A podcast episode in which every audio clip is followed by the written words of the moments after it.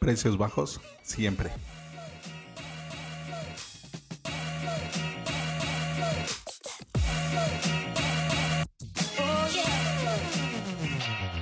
Hola, ¿qué tal? Bienvenidos a Ventaja Podcast, el podcast en donde hablamos de principios, estrategias y tácticas para los negocios tradicionales, online y startups. El día de hoy vamos a hablar de cómo lidiar con los precios bajos. Si tienes alguna duda o comentario, entra a ventaja.com.mx diagonal contacto y házmelo llegar por medio del formulario. Una de las preocupaciones más frecuentes de mis clientes, amigos y conocidos es el cómo lidiar con los precios bajos cómo lidiar con esa competencia que llega con un precio más bajo o el que vean que la única solución es bajar los precios, cuando la realidad es que el prospecto casi nunca decide por el precio, a menos de que sea un producto ya muy estandarizado, algo en donde haya una gran cantidad de oferta del mismo producto o del mismo tipo de producto. Y hay algunas recomendaciones que siempre doy y tienen muy buenos resultados. Y la primera es detenerte, pensarlo, reflexionar y, darte una vuelta y decidir no engancharse en una guerra de precios. En la guerra de precios el único beneficiado es el proveedor, porque generalmente el proveedor es el que casi nunca baja sus precios o tiene un alto margen de utilidad y te va trabajando una política de precios de descuento sobre descuento cuando su utilidad no es afectada. Y en este caso el proveedor es el que más se beneficia. Tus clientes también se benefician,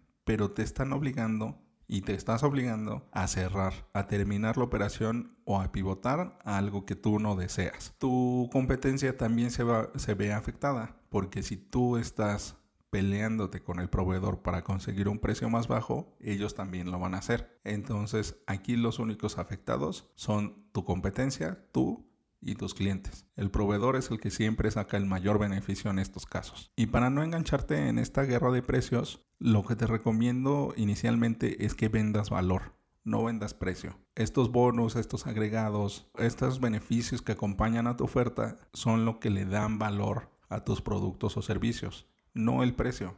El precio es una justificación lógica de lo que está adquiriendo tu cliente, de ese tiempo, de ese esfuerzo que lo está intercambiando él mismo en su trabajo. Está obteniendo un dinero por el tiempo y el esfuerzo que le dedica a su profesión, a su labor. Véndeles el valor, no les vendas el precio. Y también acompaña tu oferta con un precio premium. Ve agregando este valor por medio de servicios agregados. Si tienes un producto, agrega servicios. Si tienes un servicio, agrega producto. Y este precio premium te va a ayudar a diferenciarte de los demás. Cuando tú estableces una estrategia monopólica en donde el único que ofrece esta oferta eres tú, consigues este beneficio. Y en el monopolio no hay competencia. También debes de incentivar la experiencia del cliente, el deleitar cada uno de estos pasos en su jornada. Aunque en el inicio eres un desconocido y poco a poco te va conociendo, cuando va evaluando tus productos o servicios se va visualizando, esa primera victoria y ese acompañamiento de consumo es importante,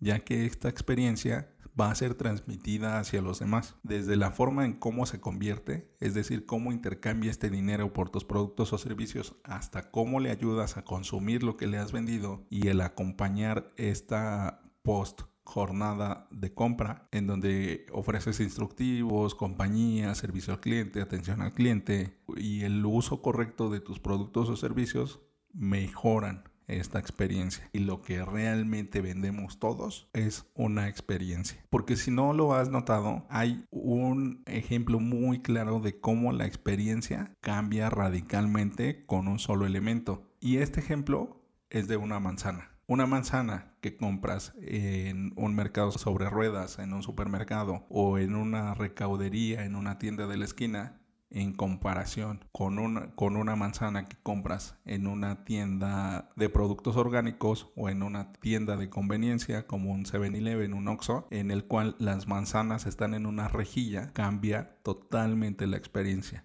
ya que es una manzana que tiene protección, que tiene cuidado, que tiene muchos detalles que aumentan el valor y por ende aumentan el precio. Se está resguardando tu alimento para que sea el mejor consumo o que sea la mejor manzana que vas a consumir. Y esto es una manzana. Imagínate lo que puedes hacer con tus productos o servicios. También etiqueta a tu competencia. No tengas miedo en señalar y en mencionarlos, ya que si tú eres el primero que tira la piedra, puedes establecer una diferencia en la cual si no es tan directo, lo puedes hacer indirectamente y esta es la recomendación. No te metas en una competencia. Lo que se busca es atender al cliente, no buscar enemigos. Así que busca siempre el beneficio de tu cliente, de tu comunidad. Un gran ejemplo de cómo etiquetar a tu competencia es el reto Pepsi. No sé si lo recuerdes o si ya habías nacido, que fue una campaña publicitaria en donde se comparaba a el sabor de la Coca-Cola y de la Pepsi-Cola por medio de vasos sin etiquetar, vasos desechables en, en los cuales se servía y se le pedía a la gente elegir el mejor sabor. Curiosamente y validado ante notario, la preferencia de la gente era la Pepsi, pero nosotros ya tenemos muy diferenciado en nuestro cerebro cuál es la mejor opción. Pero esta estrategia no era para derrotar a la competencia,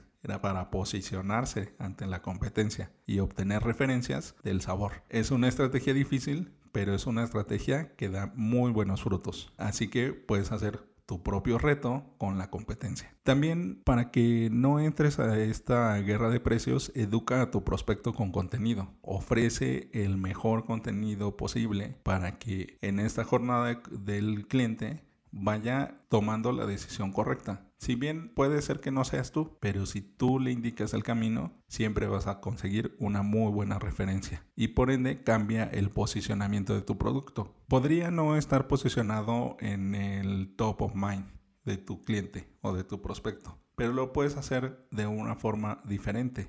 Puedes posicionarte como el más extremo, el más seguro, el más limpio, con alguna de estas ventajas que vayas encontrando en cada uno de tus clientes, de tus encuestas, de la retroalimentación que vas obteniendo de cada uno de ellos. Y para acompañar el cómo lidiar con los precios bajos, podemos tener un marco de trabajo para responder a los rivales de, los precios bajos. Inicialmente, y tienes que preguntarte, ¿esta empresa te va a, a quitar clientes actuales o clientes futuros? Si no es así, pues obsérvalos mantente al margen y monitorealos y no lo tomes como rival. Si la respuesta es afirmativa, no lances una guerra de precios. Incrementa la diferenciación en tus productos usando alguna de las tácticas que hemos mencionado. Ahora pregúntate, si hay una cantidad suficiente de prospectos o clientes dispuestos a pagar más por los beneficios que ofreces. Si la respuesta es sí, entonces intensifica la diferenciación